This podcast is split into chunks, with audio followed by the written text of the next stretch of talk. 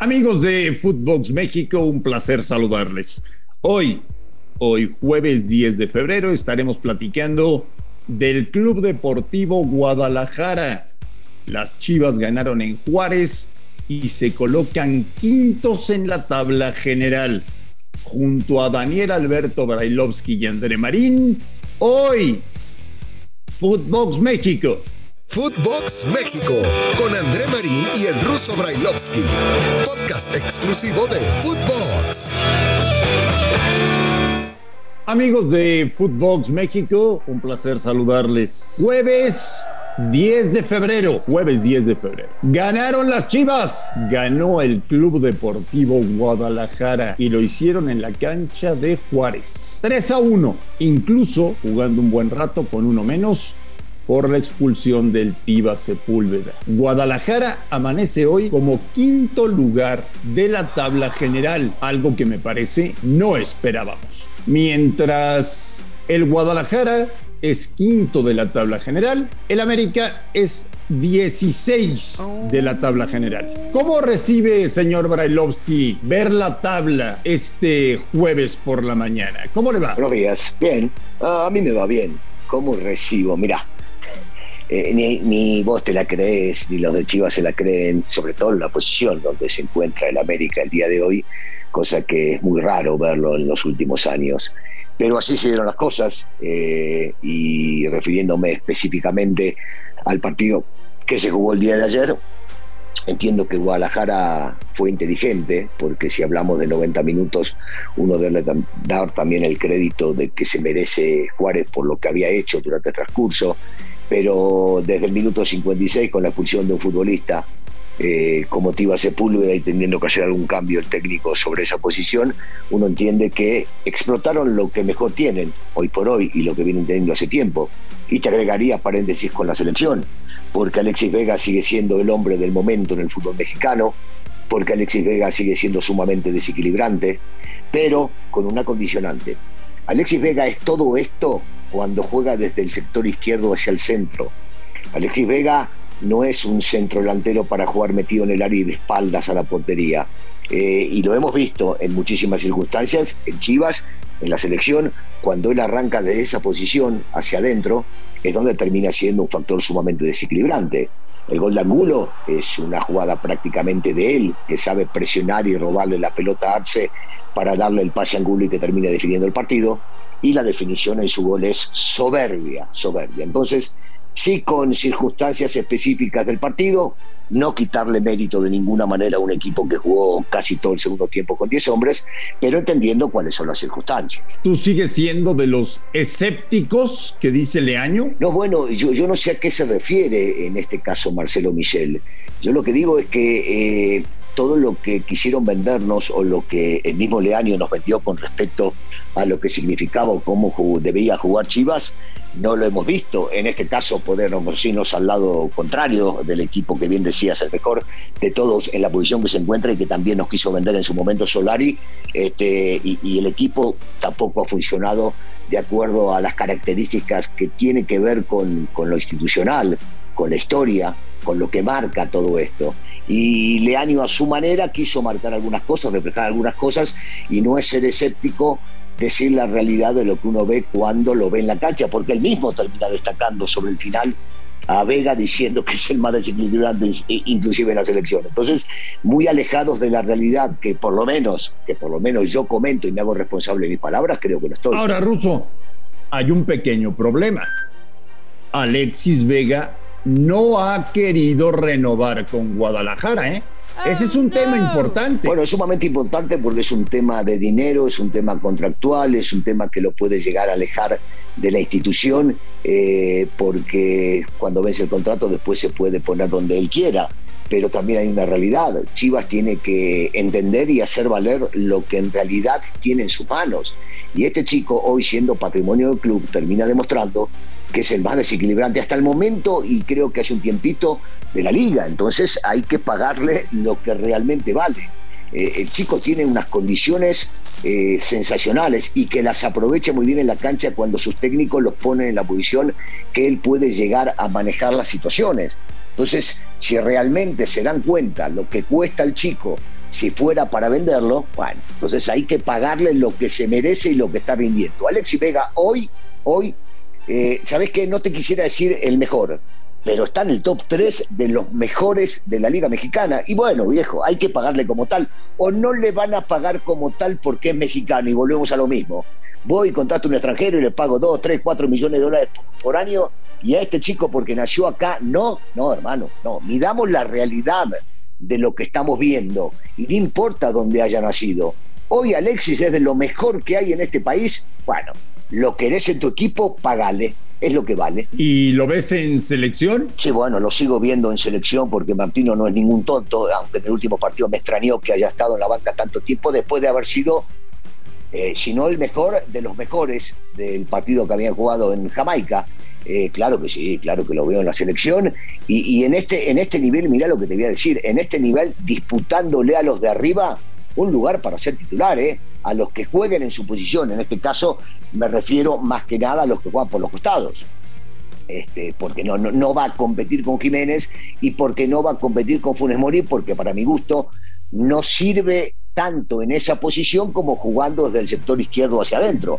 Entonces deberá competir con el que sea, en este caso Corona, este, el Chucky, Laines, al que tenga el eh, Pizarro, el que tengo eh, crea conveniente, pero sí, por supuesto que lo veo, no solamente lo veo integrando en la selección, sino como, te insisto, como titular, así como está peleando la titularidad y mereciéndola. Bueno, pues ya veremos si Alexis Vega se logra colar a la lista para la Copa del Mundo de Qatar.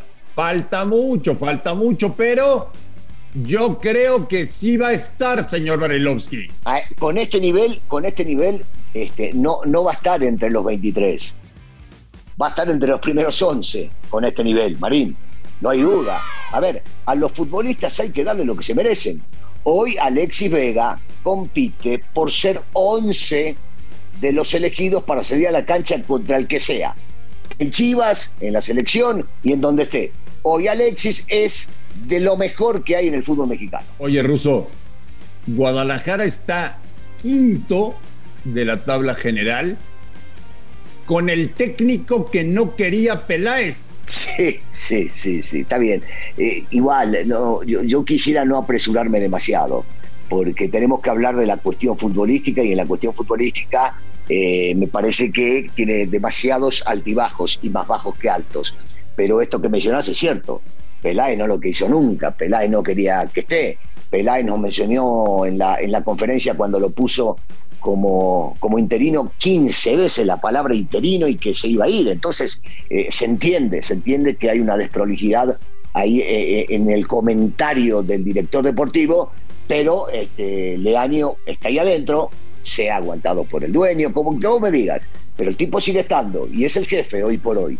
Y si están quintos y van a calificar, si es que termina el torneo entre los primeros ocho, eh, va a estar bueno, pero la lógica indicaría que lo grande tiene que pelear por estar entre los primeros cuatro y el título. ¿eh? Jugando como jugó ayer, la veo complicada, la veo complicada, pero teniendo a Alexis en el nivel que lo tiene, sube muchos puntos y entonces puede pelear con cualquiera. Ayer, ayer decía el Tuca que el partido lo perdió Bravos, no lo ganó Guadalajara. ¿Estás de acuerdo con él? Yo, yo digo que eh, la primera parte sí lo perdió Bravos, pero también digo que sí lo ganó el Guadalajara. Eh, lo perdió Bravos porque no supo manejar los tiempos, porque tuvieron la desgracia sobre el final del primer tiempo con ese gol de Arribas que descolocó totalmente a Hugo este, y que no tenía absolutamente nada por hacer y que después eh, aprovechó y sigo insistiendo en lo mismo, eh, no es por eh, despreciar a nadie ni, menospreciar a nadie. Y, sigue aprovechando, siguió aprovechando el momento de Alexis y cuando tenés a Alexis en la cancha inspirado, motivado y con esa lucidez, por supuesto, por supuesto que este, la, lógica indica que terminas ganando a tu manera, pero terminas ganando. Entonces, eh, sí, se descontroló Bravos, hizo las cosas que no debía hacer Bravos, pero por el otro lado lo ganó Chivas. Entonces, no es que uno lo perdió y el otro no lo ganó, no, sí, fue una combinación de ambas. Eh, ¿Guadalajara ha mejorado? ¿Juega mejor al fútbol Guadalajara con respecto al año pasado o no? Eh, no, no yo, yo, no veo, yo no veo mucha diferencia, no veo, no veo mucha distancia y, la gran, la gran este, estrategia pasa más que nada y sigo insistiendo y algunos dirán, pero ¿qué sos amigo de Vega? No, no lo conozco, no tengo la más mínima idea, este, ni creo que nunca nos cruzamos, pero hay que saber reconocer y destacar.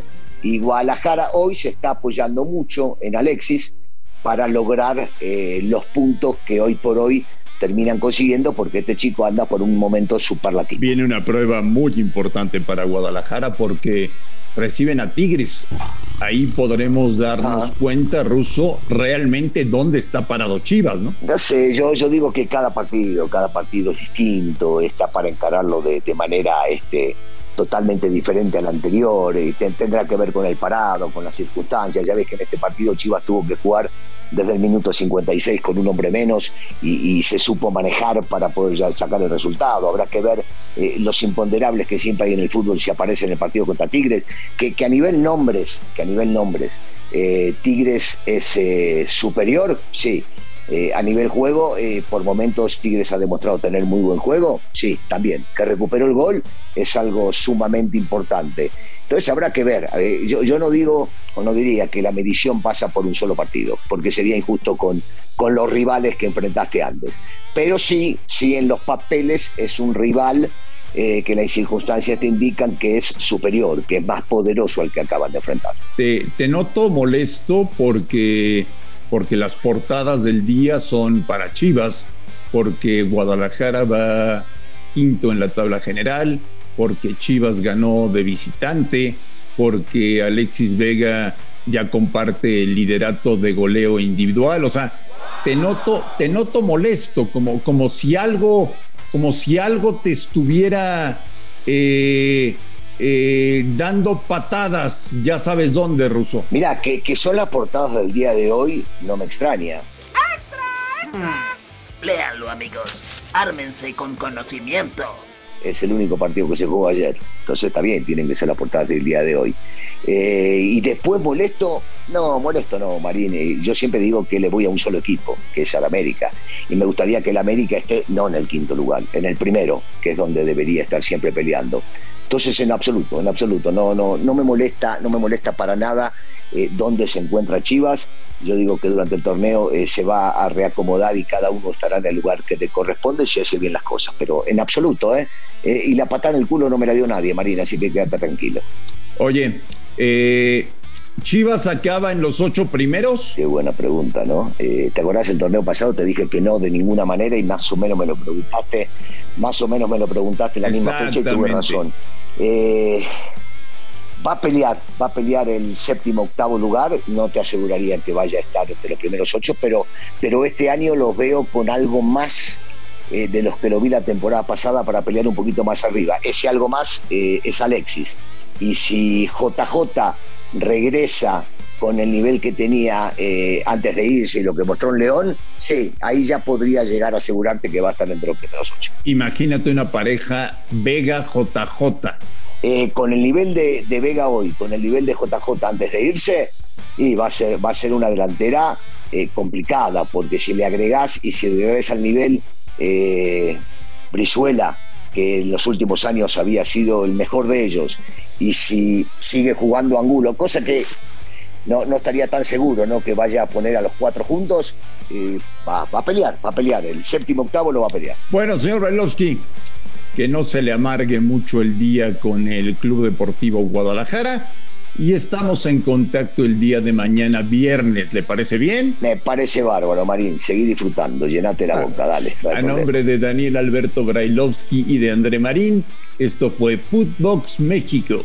Gracias por escucharnos. Un fuerte abrazo y estamos en contacto el día de mañana. Footbox México, un podcast con André Marín y el ruso Brailovsky, exclusivo de Footbox.